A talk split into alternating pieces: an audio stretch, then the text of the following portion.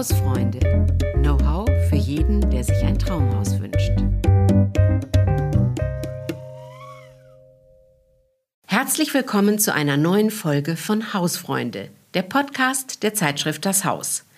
Es ist Juli und Sie sind wahrscheinlich nicht die Einzigen, die sich denken, wie schön wäre es jetzt, ein Ferienhaus oder eine Ferienwohnung zu haben und dort den Urlaub zu verbringen. Und das ist genau heute unser Thema. Ferienwohnung oder Haus finden, finanzieren und genießen. Ich habe zwei Experten dabei. Das ist Noelani Waldenmeier, Ressortleiterin hier bei der Zeitschrift Das Haus, und zwar für das Thema Geld und Recht. Das macht sie schon ganz lange. Und Matthias Wasenack, Geschäftsführer der LBSI Ost in Potsdam und exzellenter Kenner des deutschen Immobilienmarktes. Und von ihm erhoffen wir uns natürlich die richtig guten, genialen Tipps. Herzlich willkommen. Ja. Hallo, danke. Ja, hallo, vielen Dank. Ich freue mich dabei zu sein. Die große Frage ist, liegt die Ferienwohnung auch abgesehen von der Corona-Krise eigentlich im Trend oder ist es jetzt so ein ganz äh, zeitlich begrenztes Phänomen, Noelani? Wie sieht da die Sachlage aus? Also im Moment sind Ferienwohnungen natürlich total gefragt. Also bei denjenigen sowohl, die sie kaufen wollen, als auch bei denjenigen, die daran mieten, die sie mieten wollen. Äh, man hatte äh, im letzten Jahr mal eine Umfrage gemacht ähm, und da kam raus, dass 63 Prozent der Befragten Urlaub in der Ferienwohnung machen wollen und nur 31 Prozent im Hotel. Gut, das ist natürlich Corona-bedingt. Aber wenn man jetzt ein bisschen zurückschaut, die, die letzten Jahre, da sieht man auch, dass einfach der Trend wirklich zur, zur Ferienwohnung geht. Ähm, Im Jahr 2009 fanden 30 Millionen Übernachtungen in Ferienhäusern statt und im Jahr 2019 waren das schon 48 Millionen. Also ganz schöner Sprung. Das ist eine Steigerung, allerdings. Ja. allerdings. Gibt es denn auch irgendwie Regionen, die besonders in Deutschland äh, begehrt sind? Also wir sitzen hier in München, wir würden wissen, wo wir gerne eine Ferienwohnung oder ein Haus hätten. Ähm, und ich denke mal, der Herr Wasenack in Potsdam wüsste das auch ganz genau. Ähm, aber gibt es denn so bestimmte Hotspots in Deutschland? Also im Prinzip kann man das wirklich mit zwei Stichwörtern, hast du im Prinzip ja auch schon angerissen, äh, zusammenfassen. Das ist Wasser und Berge. Ähm, konkret fanden die meisten Übernachtungen tatsächlich an der Nord- und Ostsee statt, in den Alpenregionen, im Schwarzwald und am Bodensee. Ja, klingt wunderbar. Äh, das äh, kann man alles nachvollziehen. Aber man muss ja erstmal ein geeignetes Objekt finden. Und wie dieses Problem zu lösen ist, das verrät uns jetzt Matthias Wasenack. Ja, der Markt für Ferienimmobilien ist ein ganz eigener Kosmos, der unterschiedlichen Spielregeln folgt. Also wer bei der Suche nach einer geeigneten Ferienimmobilie erfolgreich sein will, sollte daher gut vorbereitet ins Rennen gehen. Ähm, mein erster Rat an die Zuhörer lautet daher, äh, konkretisieren Sie im Vorfeld Ihre Vorstellung. Je genauer Sie wissen, was Sie wollen, desto schneller werden Sie die Immobilie finden, die zu ihnen passt. Und ähm, ja, folgende Fragen würde ich mir dabei stellen, ähm, die ganz wesentlich sind. Also zum einen, wo soll sich die Immobilie befinden? Also das ist ja schon mal die generelle Frage. Will ich ins Inland gehen oder im Inland bleiben? Möchte ich ins Ausland gehen? Dann die konkrete Region natürlich und die Lage des Objektes. Soll die Immobilie zentral gelegen sein oder eher abgelegen in der Natur, auf dem Land?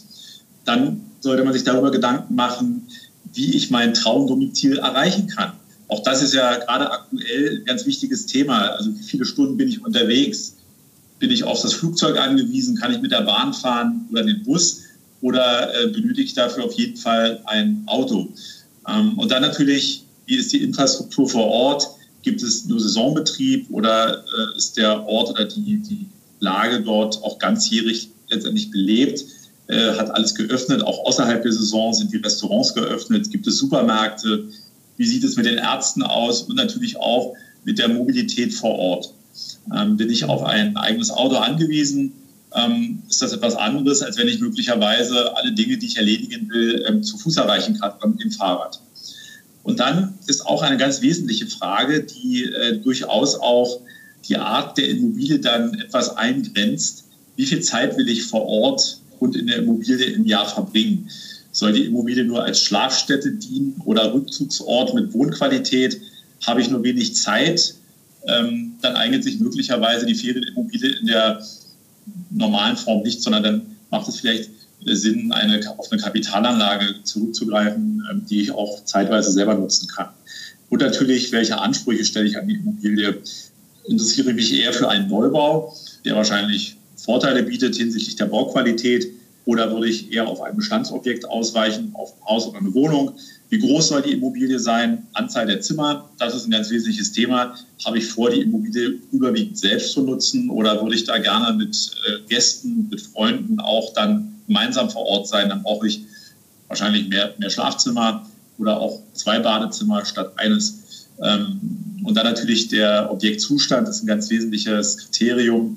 Bin ich bereit, äh, Sanierung und Renovierung kurzfristig durchzuführen. Will ich das überhaupt oder möchte ich so eine Sorg sorglose Immobilie haben, die sich technisch und optisch auch in einem Top-Zustand befindet?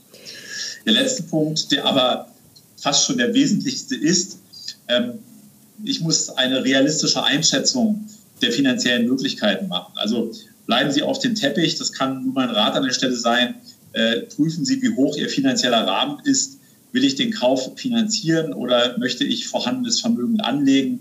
Welche monatliche Belastung, und zwar aus der Finanzierung möglicherweise oder auch durch die Nebenkosten entstehend, kann ich mir sicher leisten oder bin ich jetzt auf Mieteinnahmen angewiesen? Ähm, und dann natürlich sollte man immer noch ein finanzielles Polster haben, also finanzielle Reserven für zum Beispiel Möblierung, Renovierung oder anstehende Reparaturen. Und erst dann, wenn ich diese Hausaufgaben gründlich erledigt habe, würde ich mich tatsächlich auf die Suche begeben. Ähm, und da komme ich jetzt zurück auf Ihre Eingangsfrage. Also wo kann ich überhaupt äh, Objektangebote finden? Und da ist natürlich der erste Weg immer ins Internet zu gehen. Das Internet kann einen guten Überblick über das bestehende Angebot und die Preise vermitteln auf den bekannten Immobilienportalen und natürlich einschlägigen Portalen für Ferienimmobilien kann man durchaus fündig werden. Herr Wasenack, das sind ja äh, wirklich viele, viele Faktoren. Ich weiß gar nicht, ob man die im Vorhinein alle so ähm, beantworten kann. Äh, ich, ich, glaube, die meisten von uns gehen vielleicht ein bisschen salopper oder blauäugiger dran und schauen mal so im Internet, was es denn da so gibt und die Lage würde einem vielleicht gefallen. Aber Sie plädieren ja dafür, sich sehr genau zu überlegen, ist wirklich ein Einzimmer-Apartment mit der Ausziehcouch dann das Richtige? Will ich da jedes Wochenende sozusagen auf der Ausziehcouch schlafen oder was möchte ich wirklich, äh, was brauche ich auch, was nicht nur was wünsche ich mir, sondern was brauche ich, was sind Kriterien, die mir ganz wichtig sind oder dass man so ein bisschen rationaler rangeht. Ganz genau, also da gilt, glaube ich, der alte Spruch, der alte Satz, drum prüft, wer sich ewig bindet. Ähm, wenn ich einmal eine Immobilie gekauft habe, dann kann ich die nicht oder werde ich die nicht äh, kurzfristig wieder verkaufen, weil ich feststelle, dass diese Immobilie für mich gar nicht geeignet ist oder gar nicht meinen Vorstellungen entspricht. Deswegen sollte man diese Dinge gründlich in der Familie besprechen und auch prüfen, äh, wo konkret Prioritäten sind. Sicherlich wird es so sein, dass man nicht alle Vorstellungen erfüllt bekommen wird. Man muss Abstriche machen. Die Frage ist halt nur, ähm, auf welche Dinge tatsächlich verzichtet werden kann und welche Dinge unbedingt sozusagen vorhanden sein sollten damit man auch langfristig mit seiner Immobilie dann Freude hat. Freude hat, genau. So soll es ja eigentlich sein. Äh, wie wir zu einer Immobilie kommen, ich glaube, da reden wir nachher noch. Ähm, gell, Noelani, du hast ja auch deine Erfahrungen gemacht. Ja, ja, ja.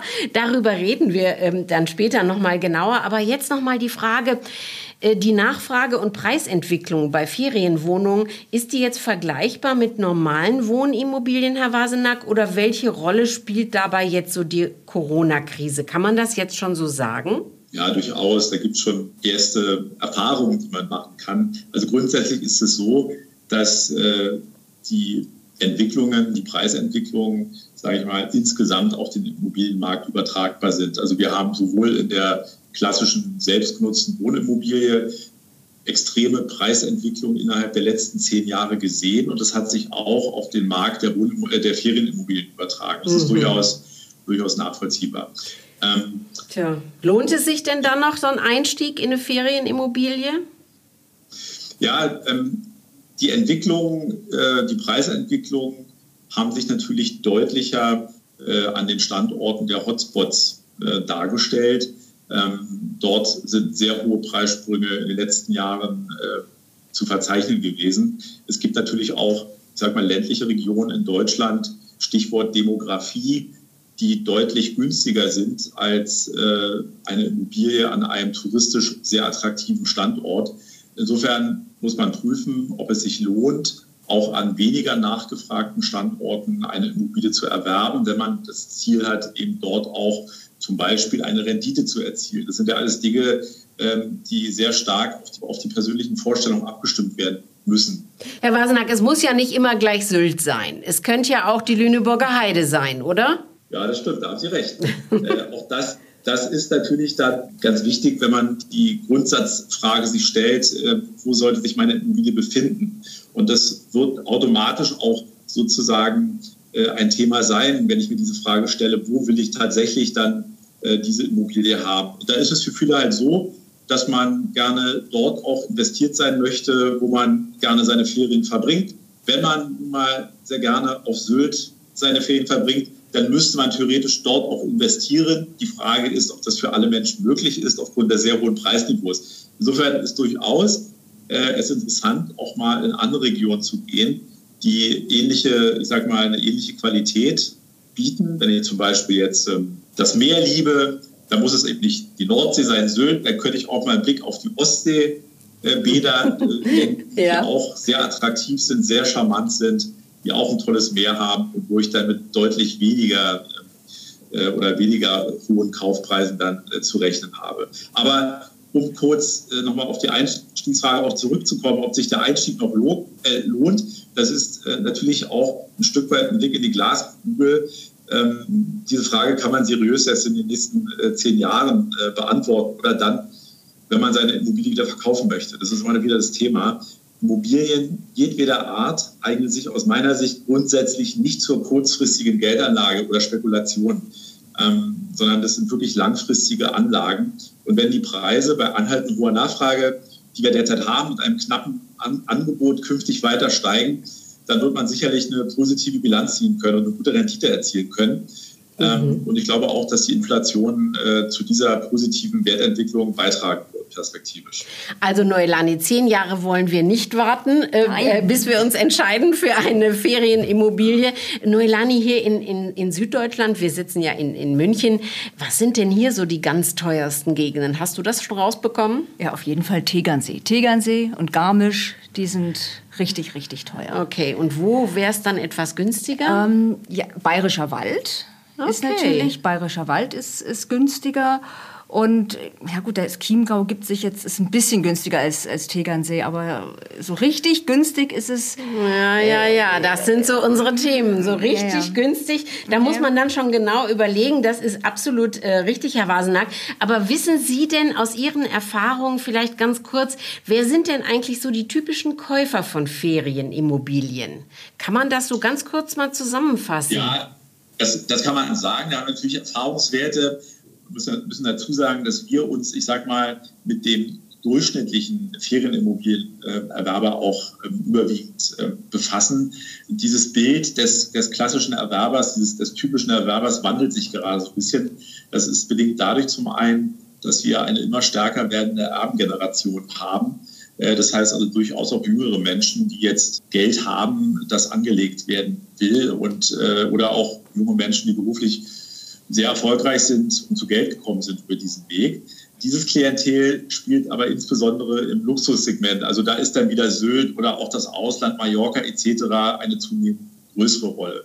Der typische Käufer im, ich sag mal, klassischen Ferienhaussegment oder Ferienimmobiliensegment, da sind in der Regel Menschen mittleren Alters oder auch in der zweiten Lebenshälfte, die aber noch im Berufsleben stehen. Das sind sehr häufig Menschen, die bereits Erfahrungen mit Immobilien gesammelt haben und beispielsweise ein selbstgenutztes Einfamilienhaus oder eine Eigentumswohnung besitzen und sich nun einen lang gehegten Traum erfüllen wollen. Also ähm, ja, die sagen, okay, das Haus ist jetzt bezahlt, meine Wohnung ist jetzt bezahlt, äh, ich habe schon lange mit dem Thema Ferienimmobilie geliebäugelt und äh, jetzt gibt es ohnehin keine Anlagemöglichkeiten am Markt. Sie wissen, wir haben die Negativzinsen bei den Banken oder die Verwahrentgelte.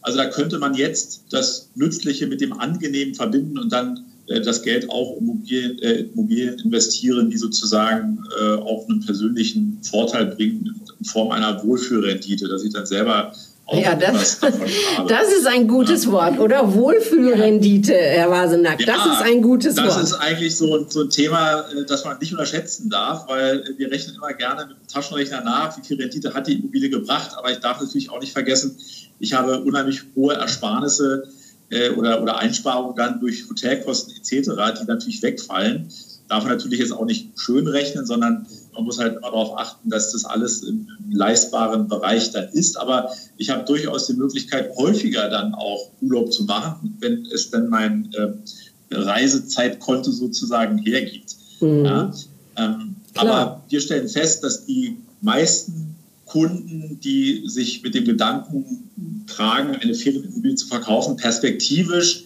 auch das Ziel haben, diese Immobilie selber zu nutzen. Ja, also man will da auch vermieten, das ist durchaus okay. Und es gibt auch Produkte, die konkret für die Vermietung, ähm, ich sage mal, konstruiert sind, äh, indem man auch Betreibergesellschaften hat, die dann äh, die Vermietung übernehmen oder auch Dienstleister dann nutzen kann. Aber in der Regel ist das Ziel, die monatlich anfallenden Kosten zu decken, ja, um dadurch keine hohen Kosten außerhalb meiner üblichen Kostensituation zu erzielen. Zu haben, ja klar, klar. Aber wo, wo, äh, ja, wo und wie, muss man ja fast sagen. Aber erstmal, wo findet man denn noch preislich attraktive Objekte? Was würden Sie denn konkret wirklich sagen, wo sollte man denn suchen, wenn man jetzt nicht die Sylt-Immobilie bezahlen kann und will? Ja, da stellt sich auch wieder die Frage, was, was ist preislich attraktiv? Was heißt das überhaupt? Wenn ich jetzt als Investor herangehe an die ganze Sache, dann ist es natürlich wichtig, dass die Immobilie, die ich erwerbe, perspektivisch sich vom Preis her gut entwickelt, also möglicherweise dann einen Mehrwert erzielt. Das heißt, wenn ich dann irgendwann mal verkaufen möchte, dass ich dann einen Ertrag aus der Immobilie generiere. Also da kann durchaus eine heute teure Immobilie mit der Aussicht auf eine weitere positive Wertentwicklung in der Zukunft eine durchaus vernünftige Investition sein. Okay. Ähm, mhm. Insgesamt muss man sagen, äh, Beginn der, beginnt der Markt für Ferienimmobilien ab 100.000 Euro und endet bei zweistelligen Millionenbeträgen. Äh, an den Top-Standorten werden die Preise wegen der nicht vermehrbaren Lagen, also zum Beispiel jetzt erste Reihe Mehrblick, wahrscheinlich immer steigen. Also wir, wir stellen fest, dass äh, für Objekte an wirklich sehr schönen Lagen, das muss jetzt nicht Sylt sein, das kann auch die Nordsee oder der Timmendorfer Strand sein oder der, der, die Ostseeküste sein, aber wenn Sie eben eine besonders gute Lage haben, direkt in der ersten Reihe das Meer hören und riechen können, dann sind auch Kunden dafür bereit, Liebhaberpreise zu bezahlen. Ja? Und äh, das muss man sich natürlich dann auch leisten können. Aber wir sehen auch, dass zum Beispiel an Top-Standorten wie Sylt, um das Beispiel wieder zu bringen, dort sind die Preise in den letzten zehn Jahren durchschnittlich um fünf bis zehn Prozent gestiegen, obwohl ich dort extrem hohe Einstiegspreise habe. Also scheint es doch tatsächlich darum zu gehen, ist der Standort, den ich habe, ist der vermehrbar oder ist es eben äh, eine Situation, äh, die ich eben nur einmal erfinde und dadurch eben diese Liebhaberpreise auch gezahlt werden. Mhm. Ja, für unsere Kunden, für die meisten Menschen, äh, die nicht über Millionenbeträge verfügen, die jetzt also in Form einer Immobilie angelegt werden können, da stellen wir fest, da ist so eher das durchschnittliche Budget, liegt so bei 250.000 bis 650.000 Euro, ist ja auch schon äh, Ja, Summe. also nicht wenig aber, für ein Ferienhaus, klar. Ja, aber auch da, das stellen wir jetzt fest, auch hier ähm, in diesem Preissegment wird die Luft mittlerweile dünn, wenn ich jetzt an den bekannten äh, und touristisch attraktiven Standorten etwas suche äh, oder zum Beispiel sage, ich möchte unbedingt eine Neubauimmobilie haben. Deshalb ähm, ist also eine klare Empfehlung von uns, dass äh, man den Suchradius erweitern sollte. Also wenn ich direkt in den Hotspots oder an den Hotspots nichts mehr finde, dass ich dann tatsächlich in den Speckgürtel ausweiche. Also da gibt es Orte, die kennt man heute überhaupt nicht, die, die, sind nicht bekannt, aber trotzdem bieten die eine extrem hohe Wohnqualität, weil sie eben auch äh, vielleicht schon eine viel bessere Lage noch haben, weil dort gibt es noch nicht so viel direkt am Meer. Insofern kann ich Ihnen nur empfehlen, dort auch äh, Ihren Fokus mal auf die Gebiete zu richten, die heute noch nicht so bekannt sind, die aber trotzdem von den großen bekannten Standorten gut erreichbar sind. Tja, Noelani, man kann es ja ruhig offen sagen. Ich habe die Noelani Waldenmeier mal auf Recherche geschickt. Nicht ganz uneigennützig hat sie das auch gemacht, ganz gerne. Von München aus mal zu schauen, äh, was gibt es denn eigentlich so, ja, hier in der Nähe von München oder Richtung Alpen. Noelani, was sind denn deine persönlichen Erfahrungen jetzt beim Suchen von einer Ferienimmobilie? Ja, also ich habe mich da tatsächlich richtig schön reingestürzt, weil mir, mir gefallen die Berge. Und das könnte ich mir auch sehr gut vorstellen, mir eine Ferienimmobilie zu kaufen. Und deswegen bin ich auch tatsächlich so von meinen eigenen Bedürfnissen ausgegangen. Es soll nicht zu teuer sein, aber zwei Räume soll es schon haben, damit man auch mal mit Familie oder mit Freunden reisen kann. Und äh, ich habe mich dann konzentriert auf das Chiemgau. Und dann habe ich erst mal festgestellt, es gibt so gut wie keine Angebote. Hm. Und wenn es dann Angebote gibt, dann sind die sofort wieder weg. Also ich habe geschaut, wo, man, wo schaut man nach Immobilien? Auf, äh, naja gut, auf ImmoScout und in den üblichen äh, Portalen. Und ich hatte mal die Situation, da hatte ich wirklich was Interessantes gesehen und habe gedacht, oh, da rufe ich jetzt an, das, das wäre doch auch was für mich. Und wir, wir hatten aber eine Konferenz und es ging nicht gleich. Und eine halbe Stunde später, als ich dann Zeit hatte, war das Angebot schon wieder deaktiviert. Und das ist echt frustrierend. Und deswegen, Herr Wasenack, was mache ich falsch? Ja, also da haben Sie recht. Äh, das ist so, das ist eine Situation, die sehr unschön ist. Äh, wir bekommen das auch äh, in unserer täglichen Arbeit mit, dass wir da von vielen Kunden auch angesprochen werden, weshalb man jetzt die entsprechende Immobilie nicht bekommen hat. Es ist tatsächlich so, man hat teilweise für eine Immobilie zehn, zehn Interessenten, die sofort erwerben können. Deshalb empfehle ich dringend, mit möglichst vielen äh, Anbietern vor Ort zu sprechen. Das können ortsansässige Immobilienmakler sein, das können Banken sein und Sparkassen. Äh, hierdurch können Sie erreichen, dass Sie in die Interessentendateien der Anbieter aufgenommen werden. Der Vorteil besteht darin, dass Sie dann frühzeitig über neue Angebote informiert werden. Es ist heute so, die Objekte finden gar nicht mehr den Weg ins Internet, weil die vorzeitig verkauft werden. Also sobald sozusagen das passende Objekt da ist, werden alle vorgemerkten Kunden angeschrieben. Und da ist immer einer dabei, der dann sagt, das passt genau, ich habe meine Finanzierung im Vorfeld geklärt, das ist auch vom Rahmen her alles für mich machbar. Und da werden dann relativ schnell auch die Kaufverträge geschlossen. Insofern kann ich tatsächlich nur empfehlen, ähm, schaffen Sie es, auf die äh, Listen der entsprechenden Anbieter zu kommen, damit Sie vorzeitig über jedes Immobilienangebot äh, informiert werden. Herr Wasenack, wie qualifiziere ich mich denn, damit ich auch auf so eine Liste komme? Was muss ich mitbringen? Muss ich jetzt vom, von der Bank ein Zertifikat mitbringen und sagen, hier, äh, Frau Waldenmeier kann sich eine Immobilie bis so und so viel äh, 1000 äh, Euro leisten? Ja, soll ich auch noch ein Schreiben dazulegen? nein, nein, was macht man denn?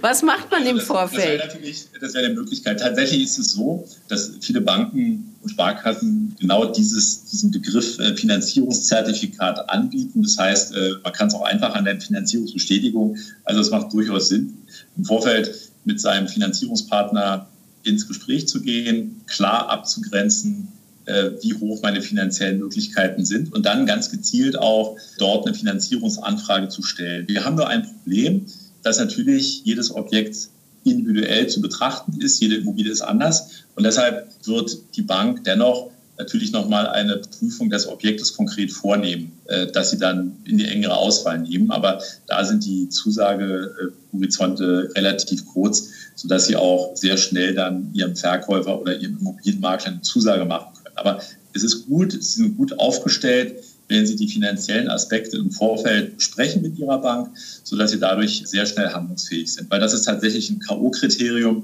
wenn Sie dem, dem Verkäufer oder dem Makler sagen, ja, ich brauche jetzt noch 14 Tage, um meine Finanzierung zu klären, da könnte es durchaus sein, dass Ihnen andere Kunden dann, äh, andere Interessenten die Immobilie wegschnappen. Ähm, Herr Wasenack, Jetzt ist es ja so, wir haben vorhin oder ganz am Anfang haben Sie schon gesagt, Mensch, die Lage sollte auch ganzjährig vielleicht attraktiv sein, muss eine gute Infrastruktur sein oder auch nicht, je nachdem, wie man es halt haben will. Neubau natürlich, der muss nicht saniert werden. Altbau muss ich vielleicht erst noch mal Geld reinstecken, wenn es mir da auch am Wochenende oder im, im, im Sommerurlaub oder auch im Winter mit einer guten Heizung äh, gefallen soll.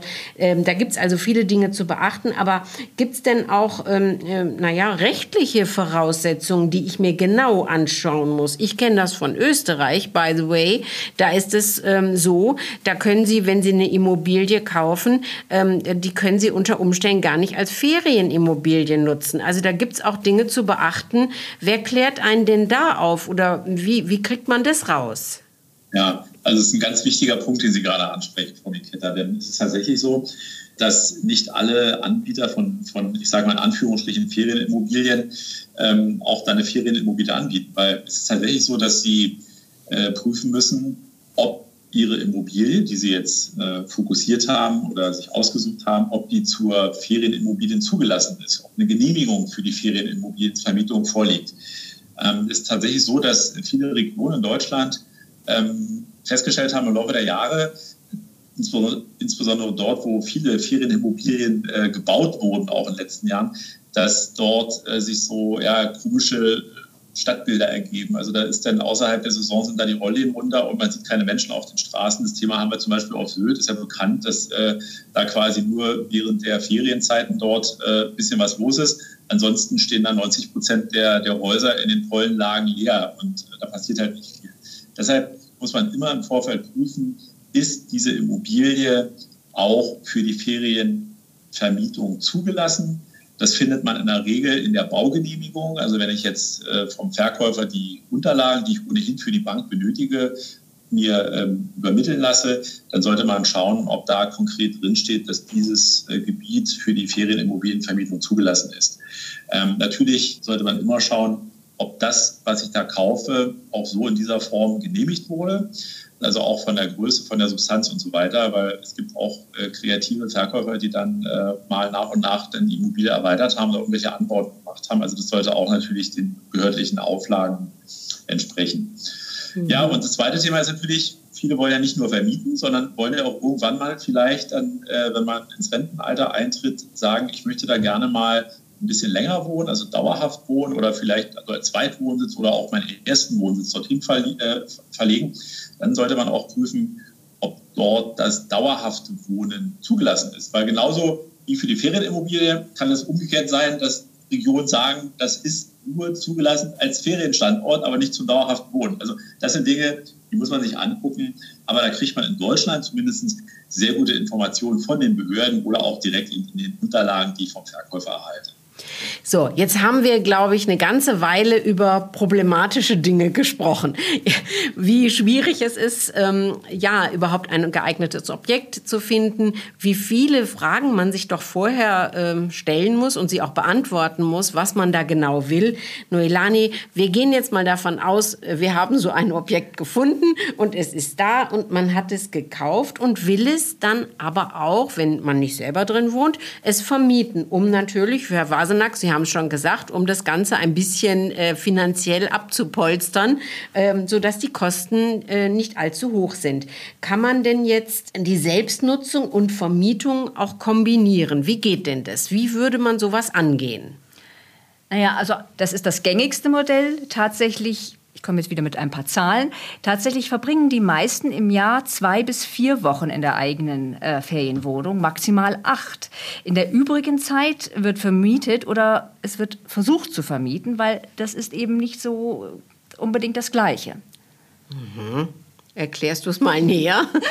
naja, also das Angebot an Ferienobjekten ist, ist sehr groß in Deutschland. Es gibt äh, 11.300 Ferienwohnungen und Ferienhäuser in, in Deutschland, die man mieten kann. Das ist eine Zahl von 2020 äh, vom Statistischen Bundesamt. Und ähm, sicherlich, also im August kriegt man eine Ferienwohnung sicher super, super vermietet, vor allem wenn sie am Wasser liegt oder an einem attraktiven Ort. Aber der Rest des Jahres könnte schwierig werden. Der, die, die durchschnittliche Auslastung liegt bei 27 Wochen im Jahr. Aber das variiert natürlich. Nicht? Also jede fünfte Ferienwohnung ist höchstens acht Wochen im Jahr belegt. Mhm. Ja, gut. Ja. Dann kommt, bleibt natürlich nicht so viel Geld übrig. Genau, also jetzt noch, noch eine letzte Zahl. Die durchschnittlichen Mieteinnahmen liegen bei 14.000 Euro im Schnitt. Pro Jahr? Pro Jahr. Aber da ist natürlich äh, die tolle Hütte äh, auf Sylt dabei, genauso wie jetzt das, äh, die Ferienwohnung in, im, im Bayerischen Wald, oder? Okay Mhm. Also wenn man jetzt eine Ferienwohnung vielleicht nicht das ganze Jahr vermietet, äh, ähm, sozusagen, aber auf den Tag oder, oder Monat gerechnet, sind die Mieteinnahmen, die man erzielen kann, mit einer Ferienwohnung doch aber höher als mit einer normalen Mietwohnung. Man kann ja auch mehr verlangen. Also ich weiß nicht, 300 Euro am Tag vielleicht oder, oder so. 300 Euro, das muss dann auch wirklich ein schönes, okay. sehr schönes okay, aber, aber, du, aber, natürlich, du, du hast recht, du hast absolut recht. Aber was man auch nicht vergessen darf, so eine Ferienvermietung macht natürlich auch deutlich mehr Arbeit. Nicht? Weil ich, ich muss ja immer wieder, ich habe ja immer wieder neue Mieter. Ich muss mit denen kommunizieren. Ich muss die Wohnung auf Portalen anbieten. Ich muss die Wohnung in Schuss halten. Ich muss für die Reinigung sorgen, für die Schlüsselübergabe. Also das ist richtig, richtig viel Arbeit, was auf einem dazukommt. Und es kann auch mal was kaputt gehen. Kann was was kaputt gehen, das muss kontrolliert werden, ist es noch ein, Schuss und, und wer ersetzt es denn dann? Es gibt natürlich Dienstleister, die einem alles abnehmen, aber das kostet natürlich. Also da kann man gut und gerne, also 20 bis 30 Prozent des Umsatzes äh, damit rechnen, wenn man das meiste outsourced. Ja. Mhm. Jetzt habe ich vorhin schon so salopp gesagt, 300 äh, Euro am Tag. Da hat die Noelani äh, schon gezuckt. Äh, welche Preise kann man denn ja. aber verlangen? Ja, da habe ich, äh, das ist, auch, das, ist eine Statistik von, von einem... Ähm, Anbieter von, von Ferienwohnungen, so, so ein Portal, Home to Go heißt das, und die, die haben das mal nachgerechnet und äh, es ist so, dass der Durchschnittspreis pro Nacht bei den Nordseeinseln liegt bei gut 160 Euro pro Nacht. Gut. Das ist der Durchschnitt. Wie gesagt, also ja, ja. Auf, auf Sylt einzelne Häuser sind Mag bestimmt deutlich, sein, deutlich ja. und da wirst du auch bestimmt auch 300 Euro verlangen können. Wenn du jetzt aber die, an die Küste gehst, dann wird es deutlich günstiger. Dann sind es nur noch im Schnitt 100 Euro das betrifft auch den Alpenraum, etwa so, so auch Chiemgau ist, glaube ich, dann knapp über 90 Euro. Wie gesagt, der Schnitt. Aber man bekommt natürlich auch äh, für 65, für 50 Euro am Tag eine, eine Ferienwohnung, je nach, je nach Größe und, und Ausstattung. Genau. Na gut, dann ist die Rechnung natürlich, äh, Herr Wasenack, eine andere, wenn ich nicht so viel einnehme, weil ich muss ja vielleicht einen Kredit abzahlen und, und, und. Und die meisten werden ja wahrscheinlich mit dieser Einnahmequelle wenn das so ein häufiger Fall ist, auch rechnen, dass, dass mit der Vermietung auch ein bisschen Geld wieder reinkommt. Ja, das ist richtig. Mhm. Kann natürlich dann aber vielleicht auch nicht stehen. Also da muss man ja auch realistisch rangehen, würde ich mal sagen. Vor, vor, allem muss man auch daran denken, dass eine Ferienwohnung ja auch Nebenkosten verursacht. Ja, also wie jede, mhm. jede Immobilie. Einmal die Finanzierungskosten, dann Hausgeld. Es muss genauso bezahlt werden, ob die, ob die Wohnung leer steht oder nicht. Gibt es einen Hausmeister, wird das Treppenhaus geputzt. Und das kann durchaus äh, auch mal 300 Euro im Monat sein, je nachdem. Da hat man da auch die Instandhaltungsrücklage, den Verwalter, den Gärtner und was viele vergessen, die Zweitwohnsitzsteuer. Mhm. Also die und die Zweitwohnsitzsteuer, die, die muss man immer bezahlen, selbst wenn man nur zwei Wochen im Jahr in einer Immobilie ist, muss man Zweitwohnsitzsteuer fürs ganze Jahr bezahlen, für, für zwölf Monate. Und die beträgt, also das heißt so im Schnitt, da sind auch die Städte dabei, 5 bis 15 Prozent der marktüblichen Kaltmiete. In Ferienregionen kann das aber auch deutlich über 10 Prozent liegen, generell. Ja, auf Sylt sind es 15 Prozent zum Beispiel. Der Tegernsee hat jetzt äh, vor kurzem auf 20 Prozent erhöht und Konstanz auf 25 Prozent. Also in, in diesen, diesen Regionen muss man einfach jeden Monat 25 Prozent von der typischen Kaltmiete quasi ja, als Steuer bezahlen. Und das, das läppert sich. Herr Wasenack, würden Sie jetzt als ähm, ja, Immobilienexperte, äh, werden die Leute darauf hingewiesen, die so eine Ferienimmobilie kaufen, dass das äh, dann auch noch hinzukommt? Ja, also natürlich, viele Menschen sind heute auch durchs Internet natürlich im Vorfeld äh, sehr gut aufgeklärt äh, und gehen nicht völlig blauäugig an diese Sache ran. Also jeder, der sich mit dem Thema Immobilie, wir haben ja vorhin über die typischen Käufer äh, uns schon unterhalten, wenn das also Menschen sind, die bereits in einer Wohnung oder in einem Haus zur Selbstnutzung wohnen, dann wissen die natürlich auch, dass ich da Nebenkosten habe. Das ist bei einer Ferienimmobilie genau das Gleiche. Ähm, wenn ich eine Finanzierung benötige, werde ich diesbezüglich nochmal von der Bank darauf hingewiesen, weil auch hier ist es so, dass die Banken natürlich äußerst vorsichtig sind, ähm, was die Bewertung der Mieteinnahmen angeht, weil es tatsächlich so, ähm, die Mieteinnahme hängt immer von der Qualität der Immobilie ab. Wenn ich jetzt eine top ausgestattete Immobilie habe, weil das, was Frau Waldenmeier gerade gesagt hat, ist ja ein, ähm, ich sag mal, war ein, war ein Durchschnittswert. Wenn ich hier eine Top-Immobilie habe mit einer Top-Ausstattung, dann kann es sein, dass ich da auch 400 Euro die Woche bekomme. Ähm, wenn ich aber eine weniger, ich sag mal, attraktiv ausgestattete Immobilie mit den äh, Möbeln von Großmutter ähm, ähm, anbiete, dann kann es sein, dass die Miete nur bei 80 oder bei, bei 100 Euro pro Übernachtung liegt. Also äh, deshalb wird die Bank natürlich da auch noch Sicherheitsabschläge machen und davon ausgehen, dass also diese, diese Vermietungsdauer auch sehr realistisch ist weil auch das ist ein gewisser Trend, den wir feststellen. Die Vermietungsdauer, die erhöht sich. Also äh, es wird auch viel jetzt in Deutschland außerhalb der klassischen Ferienzeiten äh, werden Ferienimmobilien äh, vermietet, was ja grundsätzlich positiv ist für den, der eine Immobilie besitzt. Der kann möglicherweise hat eine Chance, also längere Vermietungszeiten zu erreichen. Aber das hängt immer von der Attraktivität der Immobilie ab, weil es ist ja auch ein Ort, wo man sich wohlfühlen soll. Und da ist natürlich ein Haus oder eine Wohnung mit einer tollen Küche viel, viel besser oder viel attraktiver, als wenn ich da ähm, eine 30 Jahre alte Küche vorfinde, wo ich keine Lust habe, da meine Nudeln äh, zu kochen. Ja? Also das ist dann schon sicherlich von diesen Dingen auch mit abhängig. Tja, Herr Wasenack, jetzt habe ich einen Tipp. Ich möchte es jetzt ganz exklusiv. Ich würde gerne überhaupt ähm, äh, am Meer sein, aber gerne im Süden. Sagen wir Italien, sagen wir Frankreich oder Mallorca. Spanien, also da gibt es bestimmt Kroatien, viele, viele Regionen, die mich reizen könnten, äh, dort ein, ein Häuschen am Meer zu besitzen. Was muss ich denn beim Erwerb einer Immobilie im Ausland beachten? Okay, das ist natürlich eine, eine, eine gute Frage, denn tatsächlich hat auch das Ausland natürlich schon seit Jahren eine sehr hohe Attraktivität und eine sehr positive Ausstrahlung es ist ja für viele der Sehnsuchtsort sozusagen, da wo ich mal meine, meine, meine Ferien verbringe, auch zu wohnen. Und gerade im Ausland, ja, aber das Thema in Deutschland leider Gottes, dass wir nicht immer das beste Wetter haben. Und da ist natürlich der Süden, äh, Südeuropa äh, deutlich äh, attraktiver, was das Thema angeht. Aber ich muss auch sagen, ähm, der Erwerb einer Ferienimmobilie im Ausland kann ein, kann ein Abenteuer sein, muss man ganz klar sagen. Ähm, und damit dieses Abenteuer positiv ausgeht, kann ich äh, nur jedem empfehlen, äh, dringend nur mit Experten vor Ort auf die Suche zu gehen, sei es jetzt äh, in Spanien auf den Balearen oder in der Toskana oder am Gardasee.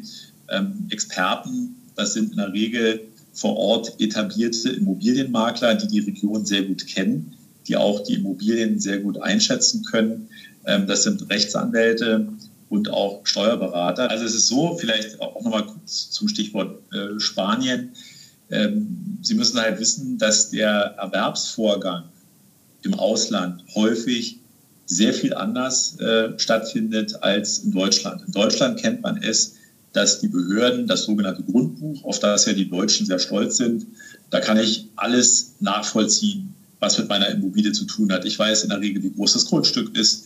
Ich weiß, wer der Eigentümer ist. Ich weiß, äh, was dort draufsteht, wie, wie, welches Gebäude dort draufsteht, etc. etc. Im Ausland gibt es diese Rechtssicherheit, die wir hier kennen, nicht.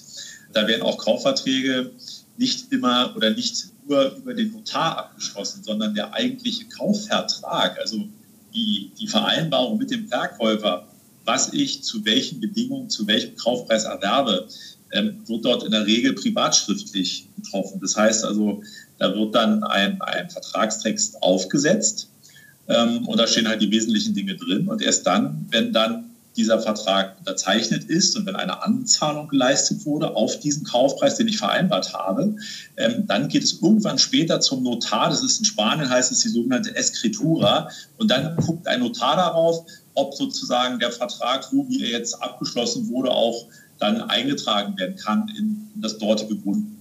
Aber gerade für die Ausformulierung eines derartigen Kaufvertrages sollte man natürlich einen fachkundigen Berater haben und nicht unbedingt auf den Verkäufer jetzt äh, angewiesen sein, sondern tatsächlich einen Unabhängigen haben, der seine Interessen vertritt. Und deshalb kann ich nur empfehlen, das kann man auch in Deutschland übrigens machen. In Deutschland gibt es auch Anwälte, die sich dann auch spanisches Recht verstehen und diese Kaufverträge entwerfen.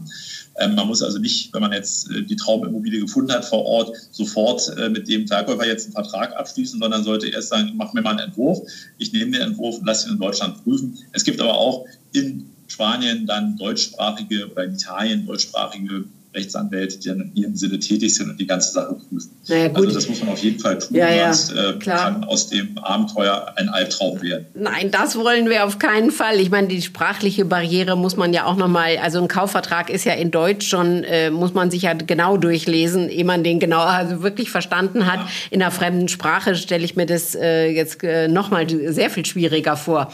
Das, ja. äh, das ist sicher richtig. Das, das ist so in diesem Fall sogar, dass die Kaufverträge auf den Balearen beispielsweise auf Mallorca, die werden dann schon zweisprachig abgefasst. Ah, also okay. Spalte, links ist Spanisch, rechts ist Deutsch. Auch das ist zu überprüfen, ob das, was im Spanisch dort steht, auch so richtig ins Deutsche übersetzt wurde. Ah, auch okay. da gibt es schon, soll es schon mal vorgekommen sein, dass dann andere Dinge dort drin stehen. Ja, und sagen Sie, ähm, Eigenkapital brauche ich ja für eine Ferienimmobilie genauso, wie auch für, wenn ich ein ja, eine Wohnung kaufe, in der ich immer wohne, also eine normale Wohnung, keine Ferienwohnung. Eigenkapital brauche ich dennoch, oder? Ja, äh, zwar nicht zu wenig. Also hm. Ferienimmobilien sind, also egal, ob das jetzt Banken in Spanien sind oder in Deutschland, haben ein, ich sage in Anführungsstrichen, höheres Risiko, ähm, werden daher mit anderen Augen betrachtet als ähm, eine klassische Immobilie zur Selbstnutzung, die ich selber bewohne weil auch die äh, Veräußerung einer solchen Immobilie deutlich äh, einfacher ist in Deutschland. Deshalb fordern Banken bei Ferienimmobilien einen relativ hohen Eigenkapitaleinsatz. Das kann also, das können 50 Prozent sein, das können 40 Prozent sein. Es gibt auch Banken, die derartige Objekte gar nicht finanzieren. Also gerade die Internetbanken, die man so kennt, äh, die lehnen das grundsätzlich ab, weil das eben kein Standardgeschäft ist, sondern was Individuelles ist. Und äh, weil, wie gesagt, dadurch die, die, die Risiken auch für diese Banken äh, zu hoch werden. Insofern äh, sollte man generell davon ausgehen, dass eine Bank bei der Finanzierung einer Ferienimmobilie, es sei denn, es ist eine Ferienimmobilie jetzt im Inland, aber wir reden hier von Auslandsimmobilien, immer mit sehr hohen Eigenkapitalquoten rechnet. Äh, und was ich so aus meiner Erfahrung sagen kann, ist auch, dass die meisten, die eine Immobilie im Ausland erwerben, diese zumeist wirklich vollständig aus Eigenkapital, aus vorhandenem Vermögen bezahlen äh, und nur in den geringsten Fällen auch tatsächlich zu einer Bank gehen, um diese zu finanzieren. Oh, das klingt aber schon ein bisschen äh, danach, eine Ferienwohnung ist ein Luxus. Absolut. Also das ist auch, glaube ich, sollte jedem bewusst sein. Eine Ferienimmobilie ist ein Luxus. Ähm, mhm. Weil der normale Wohnwunsch sozusagen oder die Wohnbedürfnisse sollte man an dem Ort äh, friedigen, an dem man lebt, überwiegend. Und das ist nun mal für den Deutschen in Deutschland, für den Spanier in Spanien, das ist was anderes. Aber äh, insofern macht es Sinn, natürlich nicht darauf angewiesen zu sein. Und das sollte deswegen würde ich auch jedem empfehlen und abraten, äh, eine Immobilie äh, im Ausland zu kaufen, wenn ich darauf angewiesen bin, aus dieser Immobilie Erträge zu generieren. Weil die kann man eben tatsächlich nicht vorhersagen. Schauen Sie sich mal die Situation an. Wir haben jetzt eine Pandemie gehabt. Ich konnte das Ausland jetzt über einen relativ langen Zeitraum überhaupt nicht bereisen, bin dort gar nicht, durfte nicht einreisen. Wenn ich jetzt eine Immobilie finanziert habe, aus der ein monatlicher Betrag X jetzt entsteht, den ich jedes Jahr aufwenden, jeden, jeden Monat aufwenden muss, ähm, und wenn ich keine Vermietungserträge zum Beispiel habe, dann äh, hätte ich jetzt ein Problem. Und deshalb äh, macht es Sinn, tatsächlich hier ähm, mit sehr viel Eigenkapital oder eben vollständig mit, äh, aus Vermögen diesen Erwerb dann auch zu finanzieren und hier keine Risiken zu haben. Ja, genau. Es soll ja kein, kein Risiko, sondern eine Freude sein. Das haben wir ganz am Anfang schon gesagt. Aber jetzt fällt mir noch ein guter Punkt ein, Noelani. Wenn ich vermiete, dann kann ich doch auch viele Kosten von der Steuer absetzen. Äh, also Anschaffungskosten natürlich, aber auch äh, Verwaltung oder Ausstattung oder die neue Küche oder die äh, Luxuslounge äh, draußen auf der Terrasse oder ich weiß nicht was. Es kann kann ich ja dann alles absetzen. Wenn man eine normale Immobilie vermietet, dann ja, aber nicht bei einer Ferienimmobilie. Da ist es nicht ganz so. Dann darf man das tatsächlich nur dann absetzen, wenn man den Finanzbeamten klar macht, dass man tatsächlich gewinnorientiert arbeiten will und dass die Ferienwohnung nicht eine reine Liebhaberei ist, weil an Liebhaberei will sich das Finanzamt nicht beteiligen. Hm. Und wie macht man das?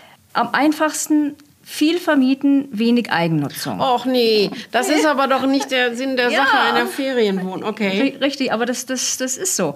Und äh, wenn der Finanzbeamte dann doch meint, hm, es ist nicht genug vermietet, es äh, macht das wohl so doch nur so halbscharig, dann kann er eine sogenannte Gewinnprognoserechnung verlangen. Das heißt, dann müsstest du beweisen, ähm, eine, quasi eine Rechnung aufstellen über 30 Jahre, dass du Gewinn mit diesem Objekt erzielen kannst und willst. Und äh, das ist echt eine haarige Sache. Also da sollte man sich auf jeden Fall äh, einen Steuerberater hinzuziehen und ja eigentlich diese Situation am besten vermeiden. Also das Allerbeste ist, wenn du dir jetzt eine Ferienimmobilie kaufst, ja. dass du sie erstmal die ersten zwei Jahre, zwei, drei Jahre gar nicht benutzt, sondern ausschließlich vermietest also einen Exklusivvertrag machst mit einer Ver Vermietungsagentur und dann ist dem Steuerbeamten dann ganz klar, okay, Frau Miketta möchte damit Geld machen und das ist kein Spaß. Verstehe. Die ähm, ganze Sendung des Podcasts hat jetzt eine andere Wendung genommen, weil wir hatten ja, Herr Wasenack, wir wollten ja die Freude betonen, aber äh, Sie haben schon viele Aspekte angebracht, äh, die das Ganze ein bisschen komplex machen. Die Noelani tut ihr Übriges, sodass man das wirklich gut vorher überlegen äh, muss.